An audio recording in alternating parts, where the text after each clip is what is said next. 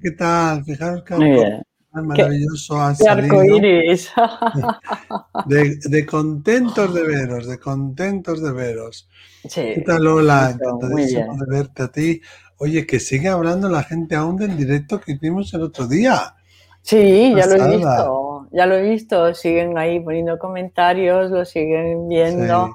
Es que fue una pasada, es que la gente fue, la verdad. fue Maravilloso. Y un nivel de conciencia muy alto, ¿eh? Muy alto. O sea que, Mira, Miquel, hay una tendencia de hace ya varios años en este despertar de la conciencia, mm. ¿eh?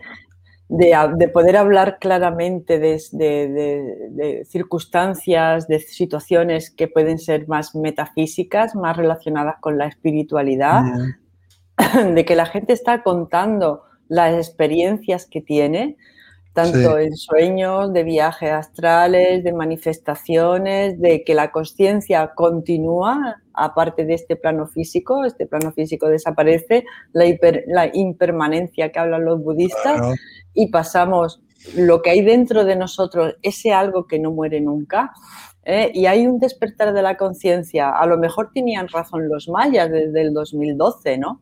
Mm. Y ha sido algo meteórico, ¿no?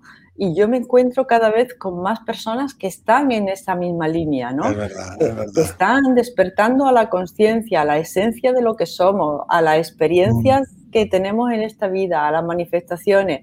Ojo, ya mismo, ya mismo nos daremos cuenta de todas las habilidades psíquicas que tenemos. Hombre, y las habilidades ya psíquicas la que ciencia lo va a poder demostrar, que no necesitamos saber para saber algo que la ciencia lo demuestre, pero le damos esa importancia.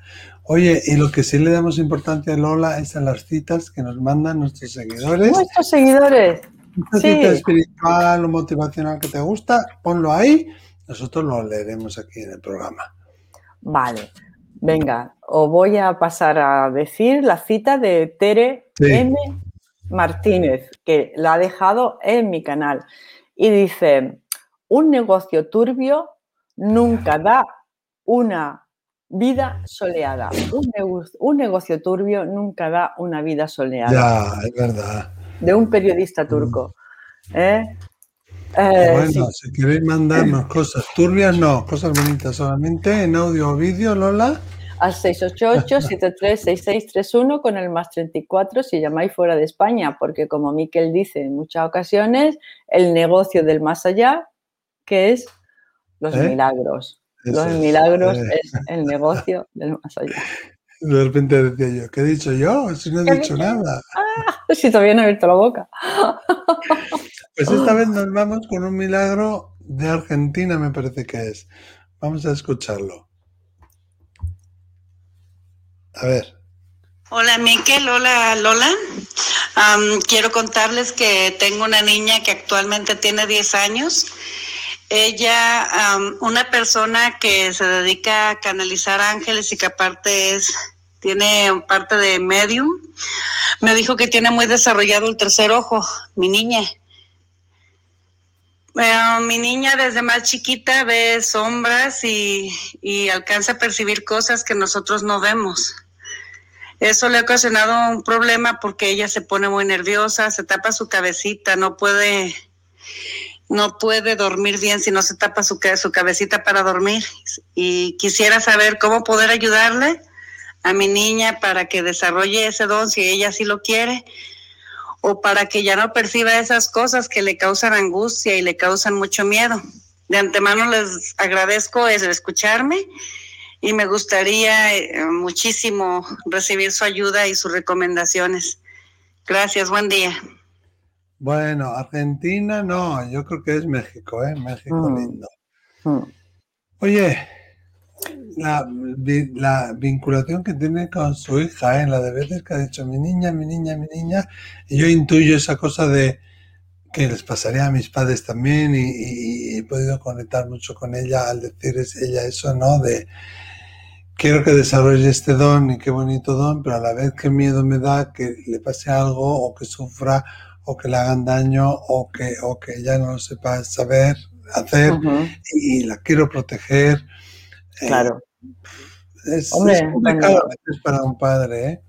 Hombre, cuando la ves que, le causan ansiedad, que le causan angustia, que se tapa la cabecita, mm, mm. Eh, eh, pues claro. Tiene 10 años, ha dicho. Tiene 10 años eh, y, como hemos dicho, acabo de decir al iniciar el vídeo, en esta nueva era que nos ha tocado vivir afortunadamente, se, van a empezar a desatar los, los poderes que todos llevamos dentro que nacen de nuestra divinidad y de la esencia de lo que somos. Se está ¿eh? viendo, Lola, que ya antes del 12, incluso antes del 2012, de, finales o mediados de los 90, está cambiando los niños. Llámalos índigo, llámalos cristal, arcoíris, yo no sé cuál es cuál en realidad, pero sí que a veces vemos que ya hay más niños y que se identifican antes también, que vienen con esos dones despiertos y a menudo tienen dificultades con, para digerir ciertos alimentos o para socializar o, ¿sabes?, para lidiar con ciertas emociones, con ciertos ambientes, ¿no? Y, pero sí es verdad que igual en la última década, podríamos decir, se ha exacerbado más, ¿no? Se ha, se ha eh, disparado, ¿no?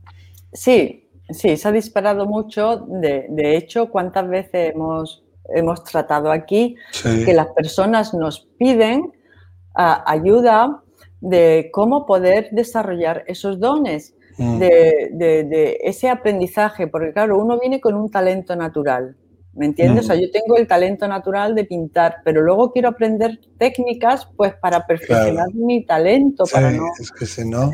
Eh, es que si no, la técnica es muy importante. Una vez que tengo, yo sé que tengo un talento, yo quiero desarrollarlo, ¿no? Pues asistir a talleres de pintura o de escritura o de escultura, ¿no? Y muchas veces eh, yo esto lo he hecho en falta. Yo sé que tú tienes una escuela de mediunidad, ¿eh? pero, pero he hecho en falta ese acompañamiento a los padres que tienen niños que tienen estas mm. circunstancias, ¿no? Hay un programa nuevo, bueno, nuevo, mm. nuevo para mí, que se llama ICU. ICU, ¿eh?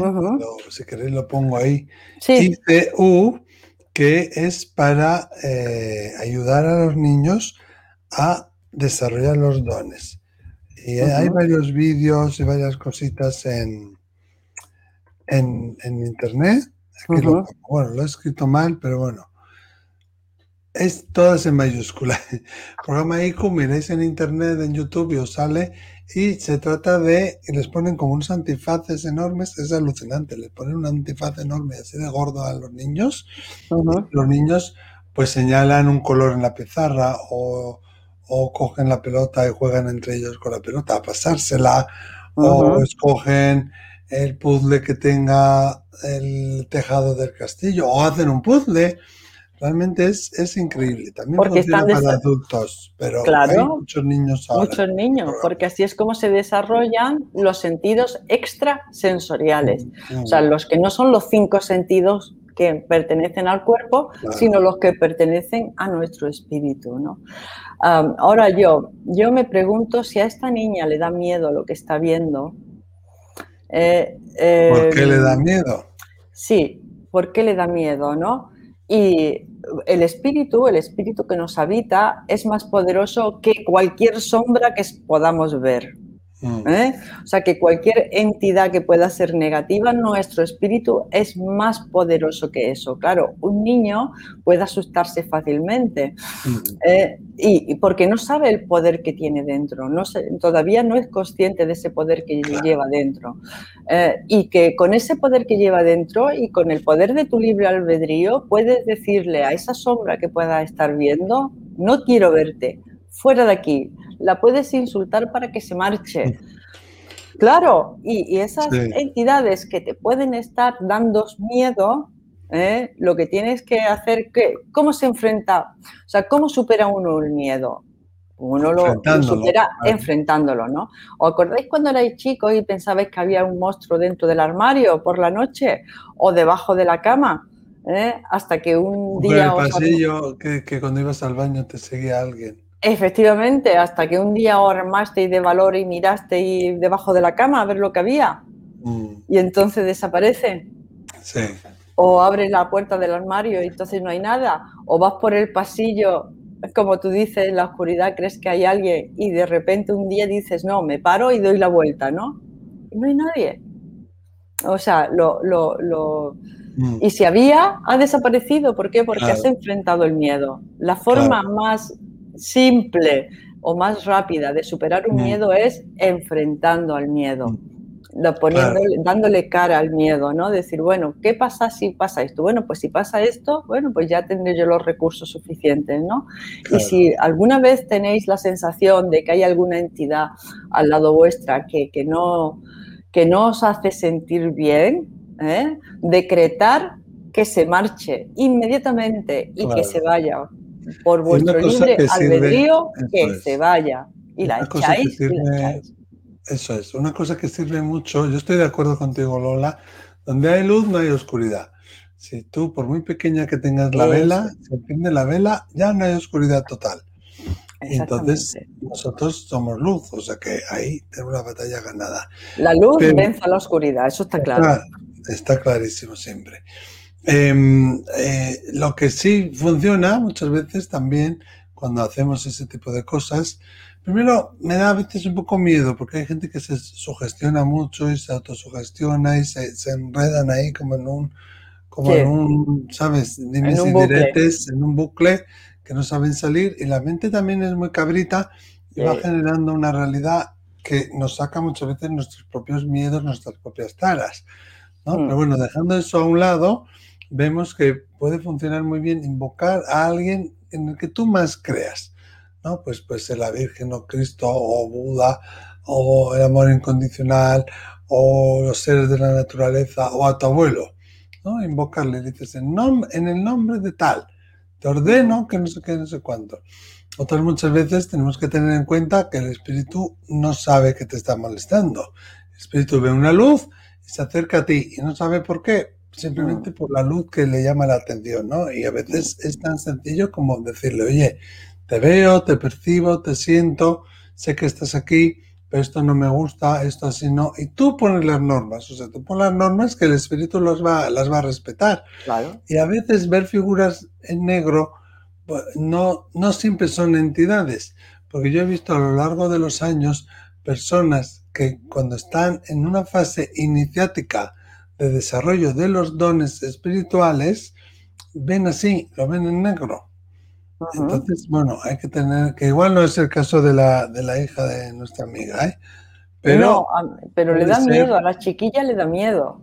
Mm, claro. ¿Eh? Entonces hay algo que le está dando miedo, con lo cual ella puede decretar, puede decir... Y hablar, y hablar con naturalidad, la, la mamá, la niña, ¿no? Eso, háblale con naturalidad y si no quieres que estén aquí, pues échalos. Dile, no quiero que esté aquí. Por eso yo he dicho en nombre de mi libre albedrío.